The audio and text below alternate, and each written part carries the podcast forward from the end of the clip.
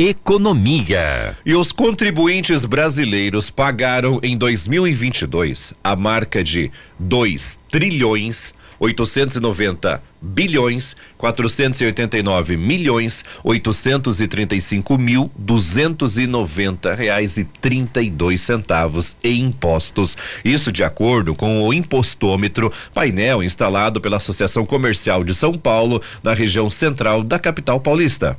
Esse é o montante arrecadado aos governos federal, estadual e municipal, incluindo taxas, contribuições, multas, juros e correção monetária. Em 2021, o mesmo painel registrou aproximadamente 2,6 trilhões de reais. O aumento entre um ano e outro, portanto, foi de 11,5%. De acordo com a avaliação do economista do Instituto Gastão Vidigal, da ACSP, Ulisses Ruiz de Gamboa, o avanço em 2022 foi devido à maior arrecadação de tributos federais, apesar das desonerações promovidas pelo governo, como combustíveis, energia elétrica e telecomunicações. Abre aspas. Adicionalmente, ainda tivemos inflação em níveis elevados, o que encarece produtos e serviços. Fecha aspas, pontua ele. As informações são do portal G1 as vagas da Agência do Trabalhador de Teixeira Soares. Para Teixeira Soares, vaga de auxiliar de serviços gerais, essa vaga é temporário para safra. Auxiliar de limpeza disponível, disponibilidade de ir até a fazenda virar. Atendente, disponibilidade de ir até a fazenda virar. Recepcionista com ensino médio completo ou nível superior com disponibilidade de ir até a fazenda virar. Outra é, para ir até a fazenda virar é vaga de vendedor proativo e comunicativo. Também tem uma vaga vaga de operador de motosserra com experiência e disponibilidade para acampar. Vaga de topógrafo, requisitos, disponibilidade para viagens, CNH AB, experiência na área será um diferencial. E os interessados nas vagas devem entrar em contato com a agência do trabalhador de Teixeira Soares, que fica na rua Souza Naves, sem número, anexo ao prédio da rodoviária. Os telefones para contato 3460 1541 991 18 53 73. Também tem o um e-mail de contato contato que é agteixeirasoares@sejuf.pr.gov.br. Polícia. Na terça-feira, às 17h29, a equipe policial deslocou-se até a rua Manuel Barbosa Furtado, na Vila Facine, em Rebouças, após informações via Copom que havia um incêndio em uma residência e já havia sido acionado a equipe de bombeiros comunitários do município. No local, em contato com o senhor, este relatou que a residência é de sua mãe e que sua irmã faz uso de entorpecentes, estaria alterada e teria posto fogo em um colchão no quarto e depois teria se evadido do local, tomando rumo ignorado. Realizadas buscas pela possível autora, porém sem êxito. O incêndio foi controlado, havendo danos estruturais, mas sem vítimas. Em Irati, às 16h20 de terça-feira, a equipe da Rotan, em um patrulhamento no bairro Engenheiro Gutierrez, avistou uma motocicleta e constatando que a placa de identificação estava levantada, dificultando a visão da mesma, dando voz de abordagem em revista pessoal no condutor de 34 anos, o qual estava usando tornozeleira eletrônica, nada de ilícito foi encontrado. Porém, em vistoria, a motocicleta Yamaha YBR com a placa correspondia a um automóvel. O chassi estava danificado e o motor corresponde a outra motocicleta. Diante dos fatos, o abordado e a motocicleta foram encaminhados até a delegacia de polícia para providências. Em Inácio Martins, a equipe policial foi deslocada para prestar apoio ao oficial de justiça que deu cumprimento ao mandado de busca e apreensão de um caminhão Mercedes-Benz 1111, ano 1967, o qual estava em oficina mecânica na rua Rosenda, é, Rosendo da Costa Cristo. O apoio se deu sem alterações. Noticiário Geral. Atenção motoristas, o prazo para a renovação da Carteira Nacional de Habilitação, a CNH, voltou a ser de 30 dias a partir de segunda-feira, dia 2 de janeiro, primeiro dia útil de 2023. Esse novo período passa a valer a partir da data de vencimento do documento. Devido às medidas de restrição de circulação diante da Covid-19, o prazo da renovação da CNH havia sido ampliado pelo pelo CONTRAN, que é o Conselho Nacional de Trânsito, que fez um calendário emergencial a partir de março de 2020, que foi o início da pandemia, com datas escalonadas para frente, dando ao motorista um período maior para ajustar o documento à legislação. A ideia era evitar a aglomeração de muitos motoristas nos postos do Detran e poupa tempo, no caso de São Paulo, para atualizar o documento. Essa extensão inicial acabou em dezembro do ano passado. Ou seja, quem teve habilitação vencida em março de 2020 e dezembro de 2022 teve ou terá um prazo maior para renovar a CNH, seguindo o calendário do CONTRAN. Nesse sentido, os calendários vão coexistir. Por exemplo, se a CNH venceu em maio de 2022, o motorista tem até 31 de janeiro de 2023 para renovar.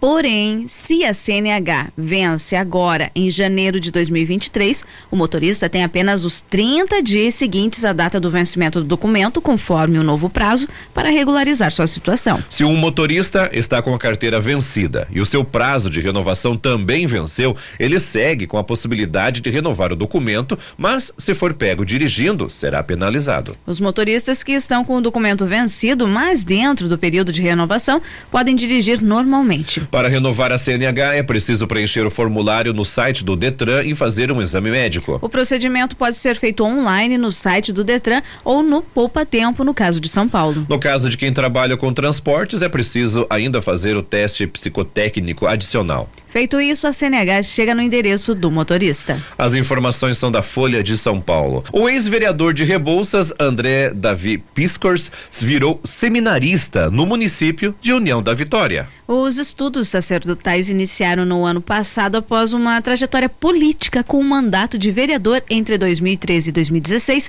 além de uma candidatura a vice-prefeito em 2016. Em entrevista à Rádio Supernajuá, o seminarista contou como foi sua descoberta da vocação. André conta que sempre foi muito participativo das atividades da comunidade católica de Rebouças. Faço parte do grupo do apostolado aí da, aí da oração, fiz parte por um tempo da RCC, do grupo de oração aqui da paróquia, e sempre eu era convidado para fazer leituras nas missas dominicais aqui de Rebouças, né? E acredito que tudo isso foi somando com esse desejo de poder servir a igreja com mais dedicação, com mais afinco, algo mais próximo assim. Contudo, foi em uma viagem em 2016 ao Santuário de Nossa Senhora Aparecida, em Aparecida do Norte, no estado de São Paulo, que foi determinante na sua escolha para o sacerdócio. A partir daquele momento, daquela data, é, eu já comecei a sentir uma espécie de uma inquietação assim no coração. Um incômodo, digamos assim, no bom sentido da palavra, né? É, sentir que a gente poderia, quem sabe, se dedicar um pouquinho mais à igreja, com uma dedicação integral, digamos assim.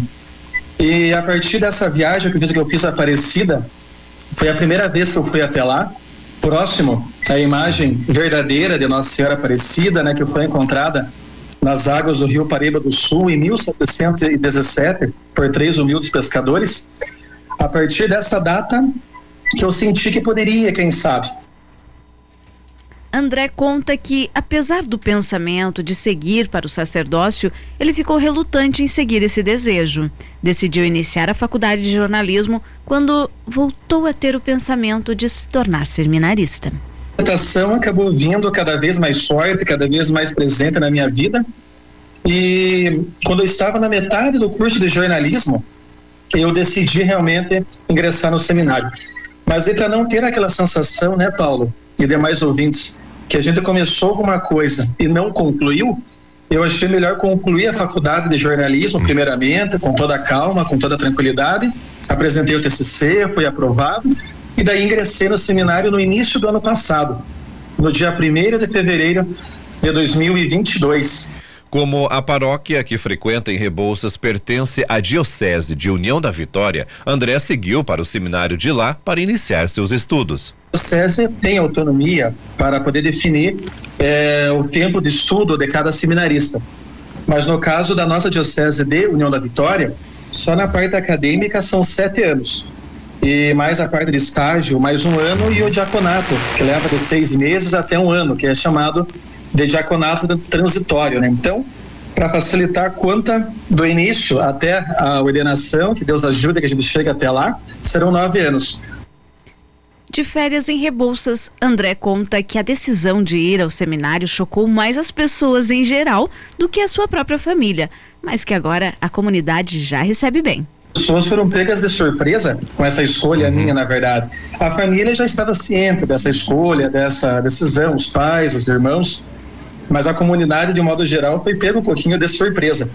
Mas, olha, é muito bom a gente poder estar de férias agora e poder rever amigos. E como é bom receber palavras de apoio, de incentivo e de carinho. Então, esse período que eu estou aqui em Rebouças está sendo muito feliz em poder rever a família, rever os amigos e ser muito bem acolhido, né? É algo muito bom assim mesmo a gente receber esse carinho. Isso, isso fortalece muito a caminhada. Formado em administração e jornalismo, André conta que deseja usar os conhecimentos adquiridos durante sua vida no seu sacerdócio. Sim, Paulo, se Deus me der essa graça de realmente eu ser ordenado, né, para servir a igreja com mais dedicação, com uma dedicação mais é, integral, certamente eu pretendo colocar em prática todos esses conhecimentos que eu pude adquirir durante a vida acadêmica, principalmente, né? Que foram as duas formações acadêmicas a qual eu tenho, né? A administração e jornalismo, e mais também as especializações e pós-graduações que eu também possuo, né? Ele reconhece que ainda há desafios a superar, mas acredita que possa dar suas contribuições por meio de seus conhecimentos. Vimos que os desafios são imensos, né? De modo especial a Igreja Católica, né? Sabemos que são muitos desafios que nós temos é, às vezes até internos mesmo, né, da própria igreja, para serem sanados, para serem resolvidos. E o jornalismo, falando de modo especial, é, fazendo menção aí à sua colocação, o jornalismo certamente ele vai ser uma ferramenta fundamental para também poder facilitar aí a comunicação com os fiéis, entre o próprio clero mesmo da diocese, é, com a própria comunidade, né? Porque a igreja sem o povo ela não existe, né? Tem que ter os fiéis, tem que ter as pessoas, nos mais diversos movimentos eh, e pastorais que nós temos dentro da igreja, é, cada qual com o seu carisma, com a sua particularidade, mas que remete também a esse contato mais próximo. O seminarista também contou que a formação humanística dentro do seminário é importante, especialmente na convivência e no acolhimento das pessoas. Convivendo em 15 seminaristas lá, oriundos de diversas paróquias, aí da, de uma das 25 paróquias da Diocese de União da Vitória. Cada qual na sua formação, né? O propedêutico, a filosofia, teologia. E a gente percebe as diferenças de cada um. Cada um com o seu jeito, cada um com as suas características, cada um com o seu jeito de ser, com as respectivas eh, educações que receberam em casa, mas em prol do mesmo objetivo, né? Que é a formação rumo ao sacerdócio. Então, com toda certeza, essa formação humana, se não for a principal, certamente é uma das principais que nós temos é, em voga aí na igreja, né? Que é a questão humana. Claro, atrelada à questão acadêmica, à questão religiosa, à questão espiritual, mas essa questão da acolhida, da questão humana, certamente é algo muito intenso e deve ser muito próximo. André ainda destacou que todas as experiências que teve antes do seminário devem acompanhá-lo na sua missão sacerdotal. Tudo que a gente vive na vida, né, Paulo? A gente tem que tirar lições e tem que tirar proveitos daquilo que a gente viveu. Às vezes experiências boas, às vezes experiências não tão boas assim, mas eu creio que a gente deve sempre tirar alguma lição e sempre tirar algum proveito. E eu, nessa parte política, eu acredito que deu para a gente conhecer muitas pessoas, valeu a pena. Nesse momento, vamos a Curitiba conversar com a Miriam Rocha, direto da Agência Estadual de Notícias. O destaque de hoje: o Estado vai complementar investimentos de programas que receberão emendas parlamentares. Conta pra gente, Miriam. Bom dia. Olá, bom dia a você, Juarez, bom dia, Vânia, bom dia a todos os ouvintes ligados aí no Café com Notícias. Olha só, Juarez, o governo do Paraná, ele definiu que vai complementar investimentos em emendas parlamentares federais de deputados e senadores. São recursos individuais ou de bancada, né, já definidos aí para a próxima gestão e que começam a ser liberados neste ano. Na prática, a ideia é complementar o recurso destinado por um deputado federal ou um senador para ações prioritárias ou novos projetos nas áreas de agricultura, saúde, educação e segurança. Os investimentos atendem programas que constam também no orçamento do Estado. A decisão foi tomada após reuniões do governo estadual, bancada federal, secretários e entidades representativas que apresentaram demandas das áreas e regiões de cada um aí para os próximos anos. Os parlamentares definiram é, que para ações na agricultura são 75 milhões de reais, 33 milhões 600 mil para a educação, 19 milhões 700 mil para a iniciativa eh, na área de saúde e um recurso de 38 milhões e 400 mil reais para a segurança pública. Segundo o acordo, em casos o, de alguns casos aí, o investimento do Estado pode alcançar o mesmo valor da emenda. Aí dessa forma duplica o recurso que vai para essas áreas tão importantes, né, que são fundamentais para a população do estado do Paraná. Era esta a informação que eu tinha para hoje, meu amigo. Grande abraço a vocês. Até amanhã, se Deus quiser. Obrigado, Miriam Rocha, direto Curitiba, da Agência Estadual de Notícias. Noticiário Estadual. Vânia, 10 toneladas de lixo por dia são retirados das praias do Paraná. São garrafas de vidro, latas de cerveja e de refrigerante, canudos, papéis, isopor, restos de comida, cascas de fruta, bitucas de cigarro e plástico. Tudo na areia da praia, Juarez. Tudo na areia da praia. Como o ser humano está se tornando irracional. E, e, e, é retirado diariamente por uma equipe de 140 trabalhadores contratados por quem? Pela Sanepar. A ação é feita há mais de 10 anos. É responsável por retirar todos os dias mais de 10 toneladas de lixo da praia. Além do recolhimento dos rejeitos, a equipe passa realizando uma ação de conscientização e entregando sacolas plásticas para que cada banhista leve seu próprio lixo embora. O diretor do Meio Ambiente e Ação Social da Sanepar, Júlio eh, Gonchoroski, pontua que o principal objetivo é o de levar a reflexão para as pessoas ajudarem a manterem a praia limpa. Mais do que retirar o lixo das areias, propriamente dito, é um programa que visa conscientizar as pessoas do problema do lixo na praia.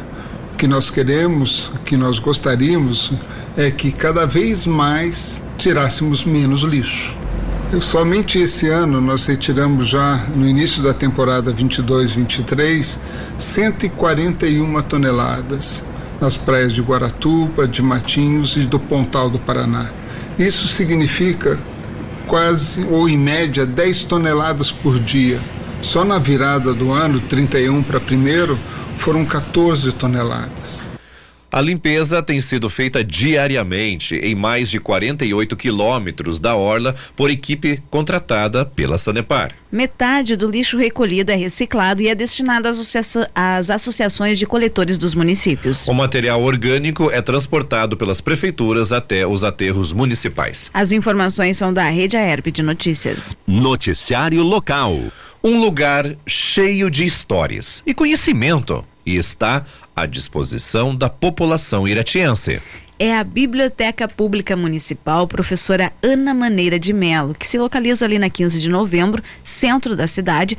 Conta com aproximadamente 70 mil livros que podem ser emprestados, sendo uma boa opção de lazer para o período de férias. A biblioteca conta com livros de vários gostos. Há os de áreas específicas, como direito, medicina, educação, até os de literatura infantil, inclusive com os famosos gibis de histórias em quadrinhos. Também são encontrados os clássicos da literatura brasileira e estrangeira, diversas biografias, livros de contos, crônicas e poesias e títulos recentes, como as trilogias e os de autoajuda, que são sempre muito procurados. Desde 1988, quando há o primeiro registro de empréstimo de livro, a Biblioteca Pública de Irati conta com mais de 16 mil cadastros de pessoas que já levaram um exemplar para ler em casa. De acordo com Cleidinete Winkler, que trabalha na biblioteca, pessoas de todas as idades procuram o espaço, como crianças, estudantes e idosos que têm o hábito da leitura. Abre aspas, temos muitos livros à disposição da população. Qualquer pessoa, independentemente de idade, pode emprestar. Fecha aspas, explica Cleidnet. Para levar os livros para casa é preciso ter a carteirinha da biblioteca. É permitido emprestar até três exemplares por vez, com permissão para ficar por 30 dias, podendo no período ser renovado através de contato telefônico via WhatsApp ou pessoalmente. Cleidnet conta que muitos livros são doados à biblioteca. Abre aspas, muitas vezes as pessoas compram um livro, leem e não sabem o que fazer com o exemplar. Nós aceitamos e agradecemos as doações. Fecha aspas, explica ela. Ainda são recebidos títulos do governo do estado e prefeitura. A Biblioteca Municipal integra a Secretaria Municipal de Cultura e Turismo. A secretária responsável pela pasta, Samanta Regina dos Santos Ferreira, destaca a importância do espaço dentro da comunidade. Abre aspas, uma biblioteca, seja ela grande ou pequena, é de suma importância, pois exerce um papel social determinante para a inclusão na cultura da área era da informação, podendo inserir qualquer pessoa em seu meio, fecha aspas. Para ter a carteirinha da biblioteca pública, é preciso levar o RG ou certidão de nascimento, um comprovante de residência e disponibilizar um número de celular. A biblioteca está localizada na rua 15 de novembro, 783, no centro. O atendimento é de segunda a sexta, das 8 às 12 e das 13 às 17 horas. E o WhatsApp, que é telefone e WhatsApp, é o 42 99139 8670. As informações são da Secom Irati. Noticiário Geral. A contribuição mensal dos microempreendedores individuais, os MEIs, é calculada com base no salário mínimo. Com o reajuste neste mês, a contribuição previdenciária passará a ser de R$ 66,00, 5% do salário mínimo, considerando o valor de R$ 1.320, que ainda deve ser oficializado por meio de uma medida provisória. Já o MEI caminhoneiro pagará R$ 158,40 de contribuição previdenciária, 12% do salário mínimo. Junto com a contribuição previdenciária, o MEI que exerce atividades sujeitas ao ICMS pagará adicionalmente um real se desenvolver atividades de comércio e indústria. Já aquele que exerce atividades sujeitas ao ISSQN, que é o prestador de serviços, pagará mais cinco reais. No caso de ter de pagar os dois impostos, o valor sobe para seis reais. Assim como os impostos, o MEI pagará mensalmente entre sessenta e sete reais e setenta e dois reais, a depender da sua atividade. Já o MEI caminhoneiro pagará mensalmente entre cento e cinquenta e nove reais e quarenta centavos e cento e sessenta e quatro reais e quarenta centavos. O novo salário mínimo, que passará de mil duzentos e doze para mil trezentos e vinte, foi aprovado pelo Congresso Nacional em dezembro de 2022. Mas ainda é necessário que o valor seja oficializado pelo governo e publicado no Diário Oficial da União. O novo salário mínimo representa um aumento de cento e oito reais em relação ao piso nacional do ano passado,